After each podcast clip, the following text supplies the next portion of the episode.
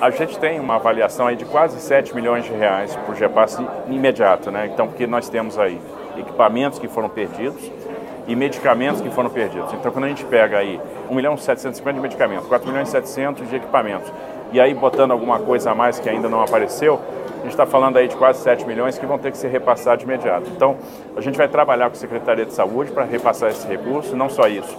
É, já havia uma previsão é, no planejamento do GEPASSE, né, já contava né, para o seu custeio, daquelas emendas parlamentares que nós vamos adiantar, né, vamos pagar é, imediatamente as emendas que foram oferecidas tanto por deputados federais quanto por deputados estaduais, de maneira que a gente possa compor aí o orçamento e ajudar a mitigar os prejuízos causados pela chuva e, e obviamente, é deixando a porta aberta para ajudar naquilo que for necessário, né? não, não se limitando a isso que está levantado até o momento, que obviamente está falando de levantamento preliminar.